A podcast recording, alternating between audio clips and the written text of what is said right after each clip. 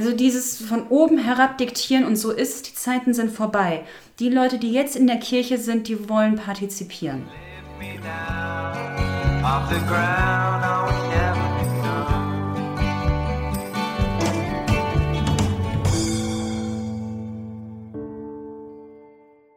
Hallo und herzlich willkommen zum Wortkollektiv Podcast. Ich bin Friederike und neben mir sitzt Svenja. Hallo. Und wir haben heute Selma zu Gast. Selma macht ihr Vikariat in der evangelisch reformierten Kirche in Leipzig, kommt ja, ursprünglich kann man das so sagen, du hast auch mal in der Grafschaft Bentheim gewohnt, dann aber in Lübeck äh, bist du aufgewachsen und jetzt hat es dich nach Leipzig verschlagen.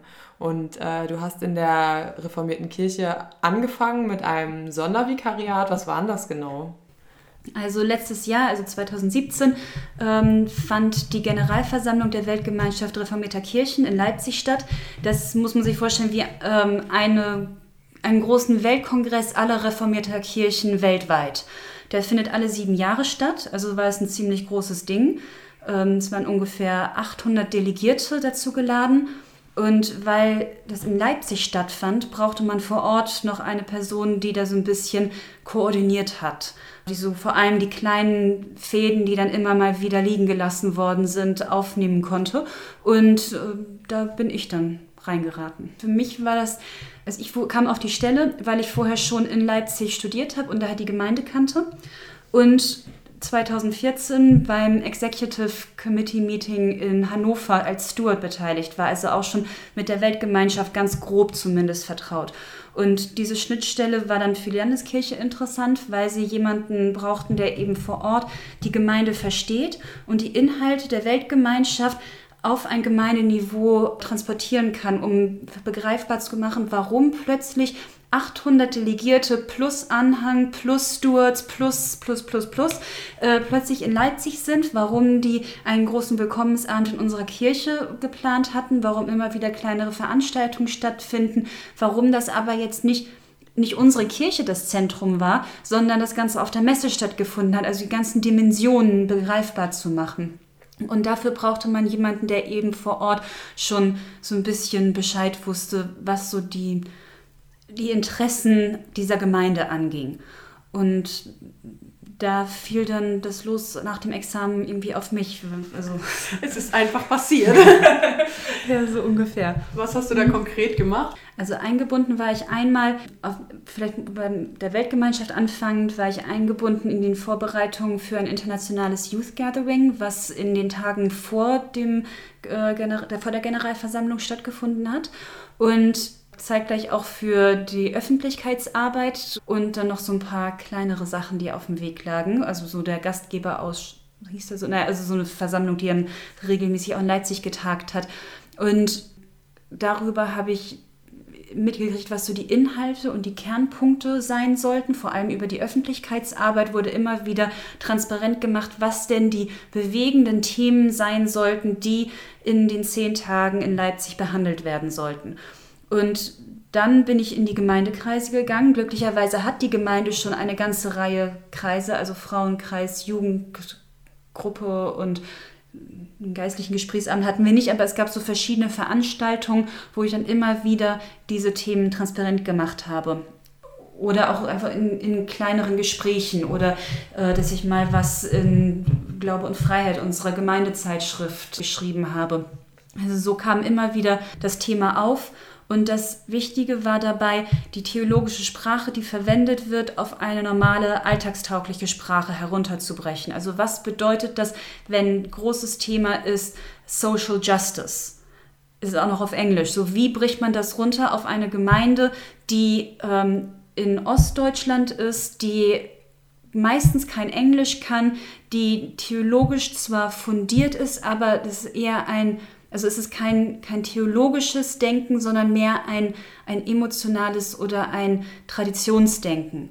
Und wie bringt man das jetzt zusammen? Und das war so meine Schnittstelle. Was war danach so dein Highlight nach der Generalversammlung? Also es waren zwei Sachen. Das eine ist, dass man sich immer wieder bewusst machen muss, dass über 200 Mitgliedskirchen aus über 100 verschiedenen Ländern, wirklich von allen Kontinenten, hier in Leipzig für zehn Tage zusammengekommen sind, um den groben Fahrplan dieser Kirche voranzubringen.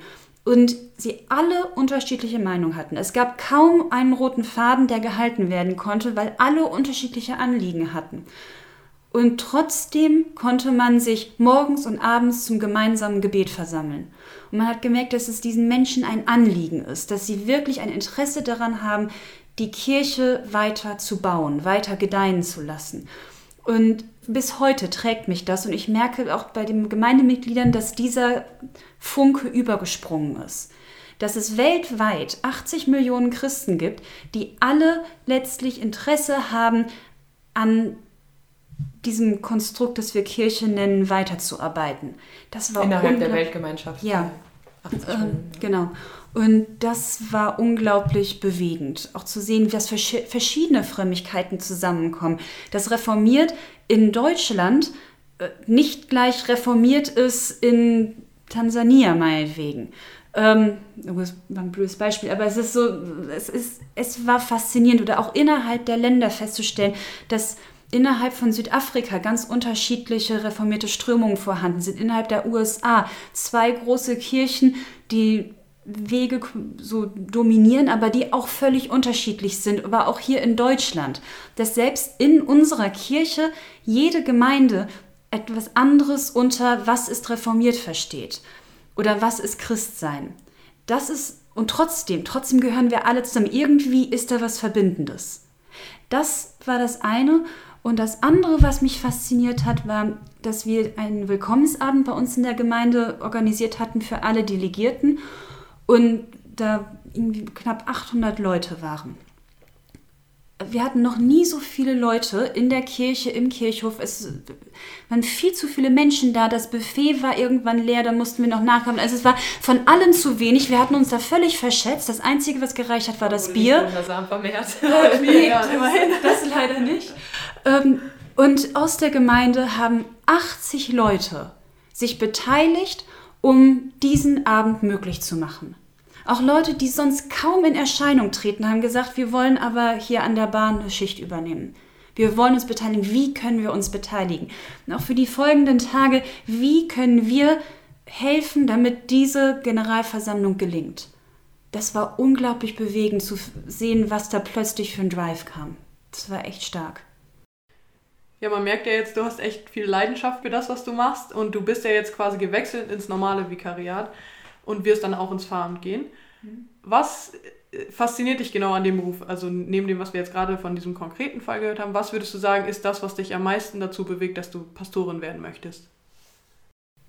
Es sind, glaube ich, zwei verschiedene Sachen. Das eine ist, dass der Beruf unglaublich vielseitig ist.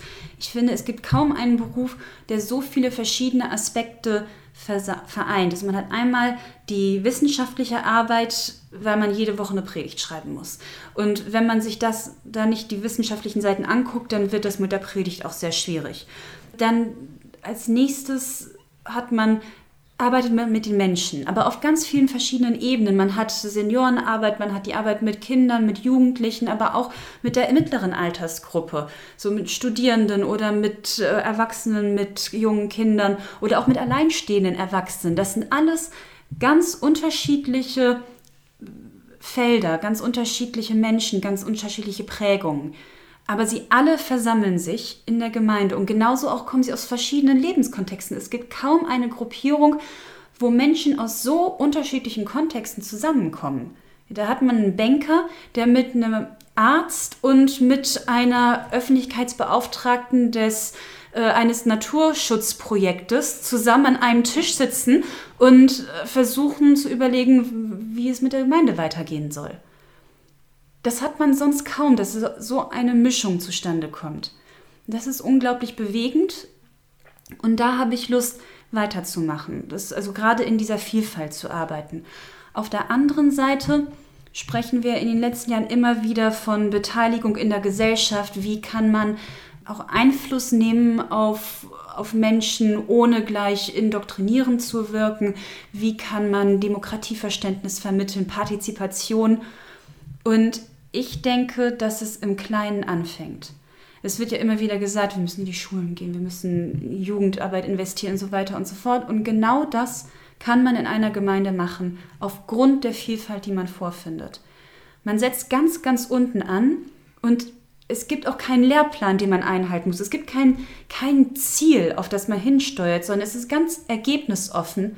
Man gibt Impulse hinein und fängt an, damit zu, zu jonglieren, damit irgendwie etwas, ja, hofft, dass etwas daraus entsteht.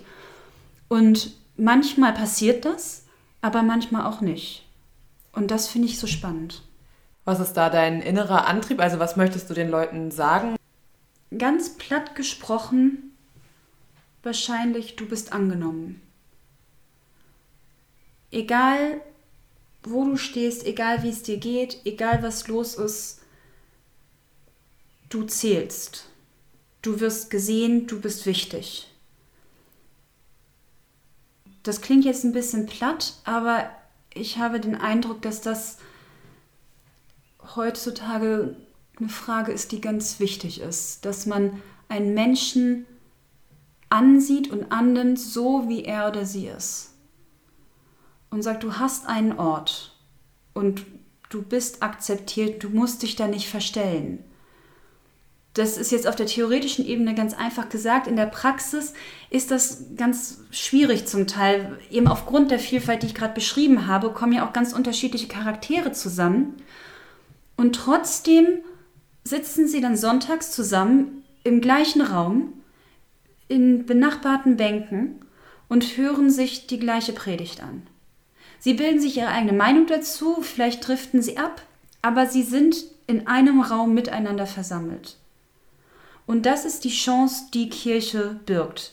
Es gibt keine Voraussetzungen, weshalb man mitmachen kann. Man kann auch als Atheist in einer Kirche mitmachen. Es gibt wirklich, es ist ganz niederschwellig und gleichzeitig kann es, glaube ich, viel mehr bewirken, als wir uns das vorstellen können. Gibt es Dinge, wo du sagen würdest, da muss sich Kirche auf jeden Fall verändern oder da muss was passieren irgendwie für die Zukunft? Ich denke, es muss sich viel ändern. Die Gesellschaft verändert sich, die Welt verändert sich. Das 21. Jahrhundert ist komplett anders als die Jahrhunderte zuvor. Wir werden vor Umbrüchen stehen, wie wir sie zuletzt aus dem 19. Jahrhundert kannten. Das werden, für die Kirche wird das jetzt eine traumatische Zeit werden. Und wir müssen irgendwie gucken, dass wir nicht Schiffbruch erleiden. Ähm, und von daher denke ich, es gibt so ein paar Punkte, bei denen wir ansetzen müssen. Wir müssen erstmal den Fokus wieder darauf legen, dass es uns nicht um irgendwelche Strukturen oder Hierarchien oder irgendeine Kirchenpolitik geht, sondern es geht uns um den Menschen. Es geht schlicht und ergreifend darum, dass Leute in einer Gemeinde sind und sagen, wir gehören dazu, wir wollen hier mitmachen und wir wollen aber auch gesehen und gehört werden. Also dieses von oben herab diktieren und so ist die Zeiten sind vorbei. Die Leute, die jetzt in der Kirche sind, die wollen partizipieren. Auf irgendeine Art und Weise. Und irgendwelche Möglichkeiten wird es auch immer geben. Aber es braucht die Kreativität, diese Möglichkeiten immer wieder hervorzuheben. Von daher ist, denke ich, ein wichtiger Pfeiler, dass wir, wir den Menschen in den Fokus nehmen und den Menschen zuhören.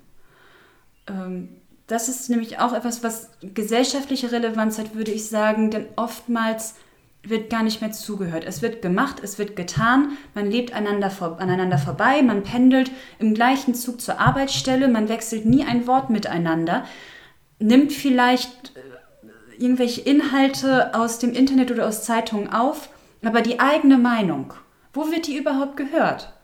Wo wird mal darüber gesprochen, wie es einem überhaupt geht? Also ist das zweite, glaube ich, das Zuhören, dass wir das wieder lernen müssen. Das ist nämlich unsere Stärke. Dann denke ich, dass wir anfangen müssen, unsere Kernbotschaft wieder in den Fokus zu rücken. Wir sind kein Kulturverein. Und wir müssen bildungspolitisch insofern dann vielleicht arbeiten, dass wir sagen, wir, wir haben eine Botschaft, die andere Gruppierungen nicht haben. Und diese Botschaft darf gehört werden. Das ist unsere Stärke. Und das führt dann natürlich zum nächsten Thema, das wir ja auch öfter schon diskutiert haben. Wie vermittelt man das denn? Die Sonntagspredigt, das ist ein auslaufendes Modell. Das ist egal, wie, wie schön das ist, wer hört sich denn noch einer 20-minütigen Predigt an? Das heißt, wir müssen versuchen, auf anderen Wegen Inhalte rauszuhauen und das ist, glaube ich, heutzutage am ehesten über das Internet, konkret über Social Media zu machen, um überhaupt erstmal Menschen zu catchen. Also ich denke, ich denk, dass das so die Pfeiler sind, an denen wir arbeiten müssen na, und die Jugend muss wieder in den Fokus genommen werden. Sorry, das, das auch vielleicht auch nochmal mit hinzu. Es wird jetzt immer so gesagt von wegen, wir müssen für die Jugend was machen. Nee, das, das ist es nicht. Wir müssen, wir müssen Räume eröffnen. Wir müssen Räume eröffnen, wo Jugendliche, wo Kinder, wo junge Erwachsene sich aufgehoben fühlen, wo sie einen Ort haben, sich selbst zu entfalten, wo sie auch wissen, ich werde hier nicht belächelt, ausgelacht oder gemobbt, sondern ich bin hier, ich bin da und ich darf genauso hier sein. Ich darf mich entfalten in den Möglichkeiten, die mir gegeben sind. Ähm, und wenn ich mich nicht entfalten möchte, dann ist es vollkommen okay. Ja, es ist einfach die, die, also diesen wertfreien Raum vielleicht zu eröffnen.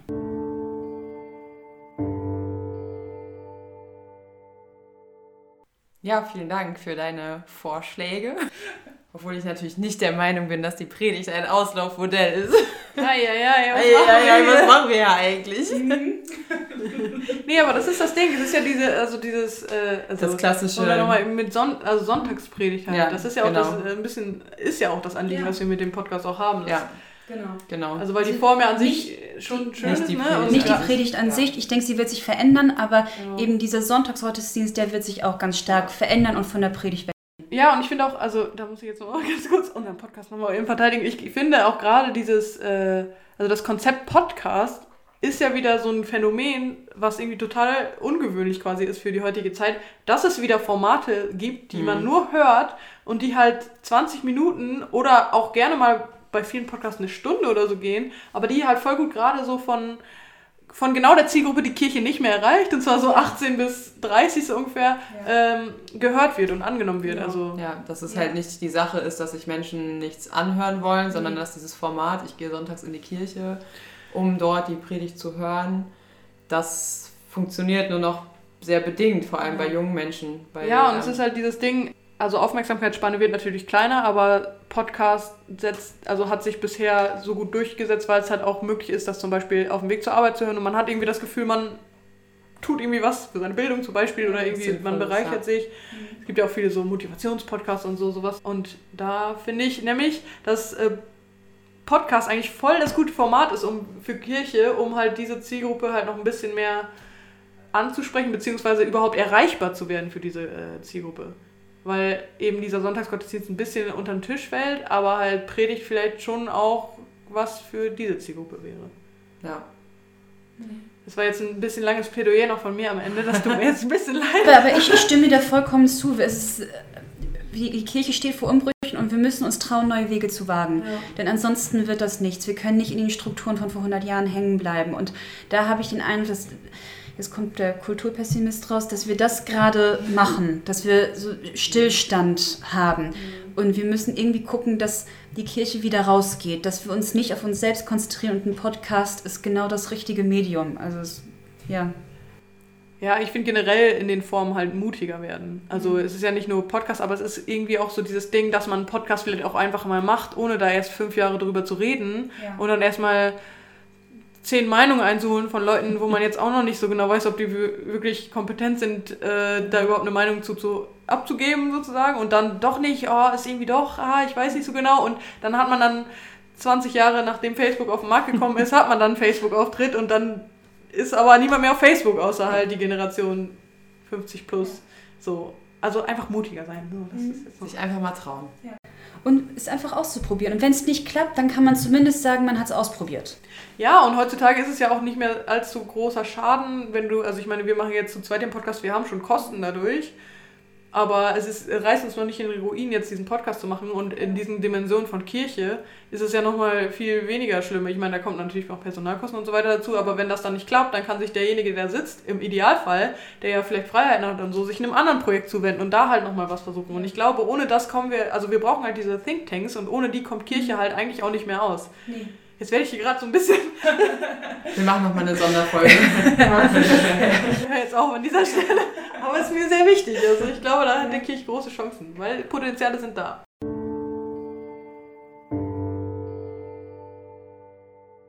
Wir hören jetzt noch eine Predigt von dir und zwar zu Hebräer Kapitel 5, Verse 7 bis 9. Danke, dass du hier warst. Euch vielen Dank fürs Zuhören und bis zum nächsten Mal. Tschüss.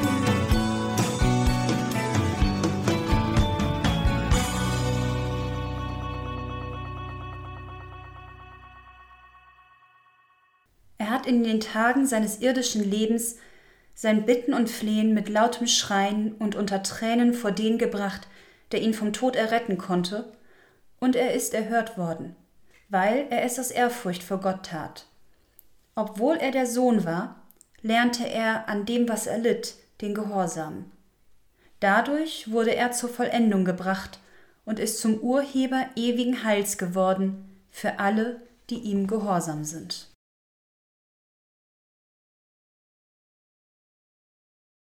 Verfolgen Sie manchmal die Sendung Germany's Next Top Model? Im Allgemeinen ist dies keine Sendung, von der man öffentlich zugibt, dass man sie sich ansieht. Aber sonderbarerweise kennen sich dann doch alle erstaunlich gut damit aus.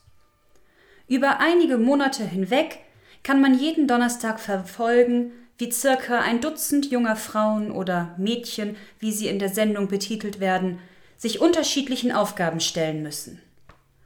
Diese werden ihnen von einer dreiköpfigen Jury vorgegeben. Am heimeligen Fernseher kann man daraufhin das Drama aus Streitereien und Tränen verfolgen, während man sich selbst an Schokolade, Kuchen oder Chips gütlich tut. Oft entfaltet sich eine fast schon erschreckende Kombination aus Perfektionsstreben, Gehorsam, fast ehrfürchtiger Ergebenheit gegenüber der Jury und vielen, vielen Tränen. Das Sendungsformat erwartet von Heidis Mädchen, dass sie zugleich einen vollkommenen Körper präsentieren und diesen dann gehorsamst für alles hingeben, was das Format von ihnen verlangt. Wenn jemand diese Prämissen nicht folgt, muss die Person die Sendung verlassen. Dabei stellt sich die Frage, warum? Warum lassen sich so viele junge Frauen jedes Jahr aufs Neue darauf ein? Ist es eine Art der Hoffnung auf ein ideales Leben in Luxus? Was bewegt junge Frauen dazu, sich derart vorschreiben zu lassen, wie sie zu sein haben? Und was macht es mit unseren Vorstellungen von einem guten und schönen Leben? In den Medien wird regelmäßig heftige Kritik geübt. Jedes Jahr aufs Neue wird mit vielen Worten das Bild der dargestellten idealen Weiblichkeit, die finanziellen Hintergründe der Sendung und die Realitätsferne der Inszenierung besprochen und beschrieben. Die Kritik wird zu Recht geäußert. Es ist zudem fraglich, ob man diese Sendung aus verschiedenen Gründen überhaupt unterstützen sollte. Allerdings werden auch andere Fragen aufgeworfen, zum Beispiel, wie die durchgeplante Inszenierung der Sendung zu unserem gegenwärtigen Lebensideal steht. Spricht die Sendung nicht etwas in uns an? Den perfekten Body Mass Index zu haben, trotz schmackhafter Ernährung? Oder ist es die Disziplin, die von den Teilnehmerinnen gefordert wird? Und wenn sie dieser Disziplin nicht genügen können, regt sich in uns dann nicht eine gewisse Genugtuung? Andererseits stellt das Format eine Form der Perfektion dar, die viele von uns sich insgeheim ersehnen. Die Welt der Reichen und Schönen, die Welt der scheinbar unendlichen Möglichkeiten und der lebenslustigen Leichtigkeit. Sie wird uns oft vorgeschwärmt in Filmen, Werbung und Geschichten, und neuerdings scheint sie leichter erreichbar zu sein als je zuvor. In der Süddeutschen Zeitung veröffentlichte Werner Bartens 2016 einen Artikel über das Quantified Self.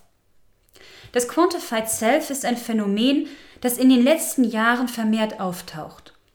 Es geht darum, das eigene Leben zu perfektionieren. Mit Hilfe von digitalen Mitteln kann man die eigenen Jogging-Einheiten planen und auswerten, hat Online-Ernährungspläne und kann via Smartphone die täglich gegangenen Schritte messen.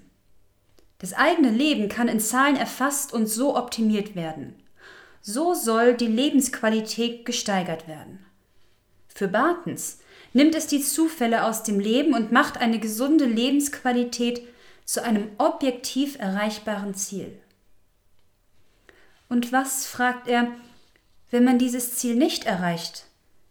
Wenn man statt der laut Ernährungsplan erlaubten zwei Gläsern Wein doch drei trinkt? Hat man dann das Ziel verfehlt? Kann man die angestrebte Vollkommenheit nicht mehr erreichen? Ist es eine Art Gehorsamsverweigerung gegenüber gesellschaftlichen Vorgaben? Er zeichnet ein sehr düsteres Szenario, das die Leichtigkeit aus dem Leben nimmt, da eine ständig perfektere Version des eigenen Ich angestrebt wird. Es ist nie schön genug, es ist nie richtig, so seine Sichtweise. Bartens schreibt, trotz permanenter Selbstkontrolle wird immer wieder das Ziel verfehlt. Das schlechte Gewissen gerät zum Dauerzustand. Wer sind wir und wie sollen wir sein? Das ist die Frage, die hier immer wieder gestellt wird. Das Ziel des vollendeten Menschen steht im Raum, so wie eigentlich immer. Es ist eine der ältesten Fragen der Menschheit. Wie werde ich perfekt? Wenn wir uns den Predigtext noch einmal ansehen, fällt auf, dass diese Frage auch hier bereits angesprochen wird. Was für ein Bild der Vollkommenheit oder Perfektion wird dargestellt? Wie verhält es sich mit dem schwierigen Begriff des Gehorsams, der unweigerlich mit der Frage nach Ehrfurcht einhergeht? Und was machen wir mit dem Motiv des starken Geschreis und der Tränen? Sehen wir uns den Text aus dem Hebräerbrief näher an. Im Zentrum der Verse steht Jesus Christus.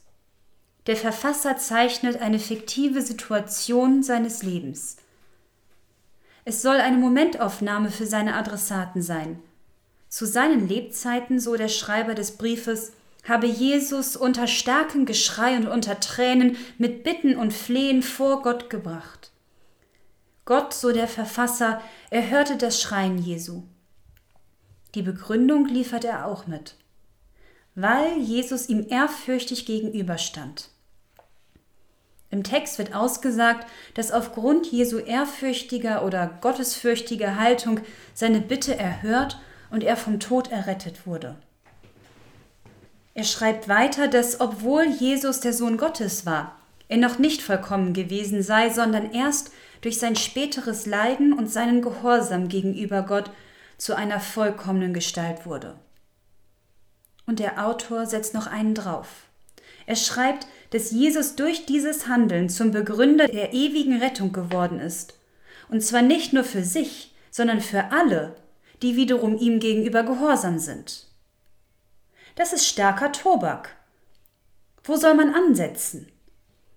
Wir finden ähnliche Themenkomplexe wie in der Auseinandersetzung mit dem Quantified Self oder Germany's Next Top Model. Tränen und Geschrei, Bitten und Flehen im Angesicht einer schweren Aufgabe, eine Art Jury bzw. Gott, die eben diese Situation aushalten muss und sich dann erbarmend oder streng dazu äußert. Wir finden eine irgendwie gelagerte Antwort auf die Tränen und wir finden die Elemente der Perfektion und des Gehorsams. Aber trotzdem ist die Situation im Hebräerbrief und bei Germany's Next Top Model grundlegend anders. Bei Germany's Next Topmodel wird ein Perfektionsgrad gesucht, der gegenwärtigen Schönheitsidealen entspricht, gepaart mit widerspruchsloser und unbedingter Ergebenheit. Diese Ergebenheit zeigt sich im freiwilligen Hinnehmen von fragwürdigen Anforderungen. Erst durch das Bestehen dieser Anforderungen findet die Kandidatin Anerkennung durch die Jury. Im optimalen Fall hat Heidi ein Foto für sie. Der Hebräerbrief stellt eine etwas andere Konzeption von Idealen und Vollkommenheit vor. Er bedient sich an einer Geschichte zu Jesu Verhalten. Jesus wird als ein Zweifelnder dargestellt. Er hadert und schreit, bittet und fleht. Es ist ein Drama, das sich abzuzeichnen scheint. Jesus tritt Gott entgegen und schreit ihn an. Er scheint ebenso wie wir mit irgendetwas unzufrieden zu sein. Konkret wird dies in Vers 8 deutlich. Es geht darum, dass der von Gott vorgegebene Weg Jesus nicht behagt. Der Weg geht ihm gegen den Strich, und so bittet und fleht Jesus mit starkem Geschrei und unter Tränen. Aber letztlich, so stellen wir fest, gehorcht er. Einfach so, schwenkt der Verfasser um und schreibt, er ist erhört worden, weil er es aus Ehrfurcht vor Gott tat. Weil er es aus Ehrfurcht vor Gott tat. Hier wird die Beziehungsbasis zwischen Jesus und Gott deutlich. Gott sieht, dass Jesus Ehrfurcht vor ihm hat. Ehrfurcht ist etwas, das nicht einfach so vorhanden ist, sondern erarbeitet werden muss. Jesus tritt Gott mit Ehrfurcht oder man könnte auch sagen Respekt gegenüber. Diese Grundeinstellung bemerkt Gott und hört sich Jesu Schreie an. Und nicht nur das, er, er hört Jesu Geschrei. Genau so kann man die Beziehung zwischen Gott und Jesus von Jesu Seite aus betrachten, wie der Briefschreiber sie darstellt. Die Worte, die Jesu Handeln ausdrücken, sind Bitten, Flehen, Schreien und Tränen. Es sind Ausdrücke der tiefsten Erregung. Mit diesen emotionalen Ausbrüchen wendet er sich Gott zu. Diese Handlung allein zeugt vom Vertrauen gegenüber Gott. Er kann ihm sein Leid klagen und auf die heftigste und lauteste Art und Weise. Dieser Klageprozess scheint etwas zu bewirken, denn Vers 8 beschreibt, dass Jesus nun den Weg annehmen kann, der ihm von Gott vorgegeben wurde. Der Hebräerbrief formuliert, obwohl er der Sohn war, lernte er an dem, was er litt, den Gehorsam. Dadurch wurde er zur Vollendung gebracht. Jesus, der Sohn, muss erst Gehorsam gegenüber dem ihm aufgezeigten Weg lernen. Und dieser Prozess führt dann zu seiner Perfektion. Vollendung oder Vollkommenheit wird hier nicht einfach angenommen oder vorausgesetzt, sondern es ist ein schwieriger, schmerzhafter Prozess. Vollkommenheit ist hier die Annahme eines Lebenswegs, der von Gott vorgegeben und gezeigt wird und bei weitem nicht einfach oder angenehm sein muss. Dieser Lebensweg wird von Jesus angenommen, aber nicht in blindem Gehorsam. Die Vollendung, die Perfektion geschieht erst nach einem heftigen Ringen mit Gott. Es handelt sich um einen Reflexionsprozess, bei dem Vollkommenheit erarbeitet wird. Der Hebräerbrief stellt somit einen mündigen Gehorsam dar, der zwar die Unterwerfung unter den göttlichen Willen darstellt, aber aus eigener Einsicht. In Vers 9 beschreibt der Hebräerbrief, dass auch einfache Menschen Teil dieser Vollkommenheit sein können. Er ist zum Urheber ewigen Heils geworden für alle, die ihm gehorsamst sind. Für den Menschen ergibt sich somit eine ähnliche Ausgangsposition wie für Jesus. Von uns wird ebenfalls Gehorsam verlangt, aber nach ähnlichen Maßstäben wie für Jesus. Wir haben die Möglichkeit zu bitten, zu flehen, zu verhandeln, zu schreien und zu weinen, aber wenn wir uns zum Gehorsam gegenüber Gott und Jesus durchgekämpft haben, haben wir Anteil an der ewigen Rettung, wie sie der Hebräerbrief uns verspricht. Die Perfektion wird nicht als explizit moralistisches oder perfektes Handeln dargestellt.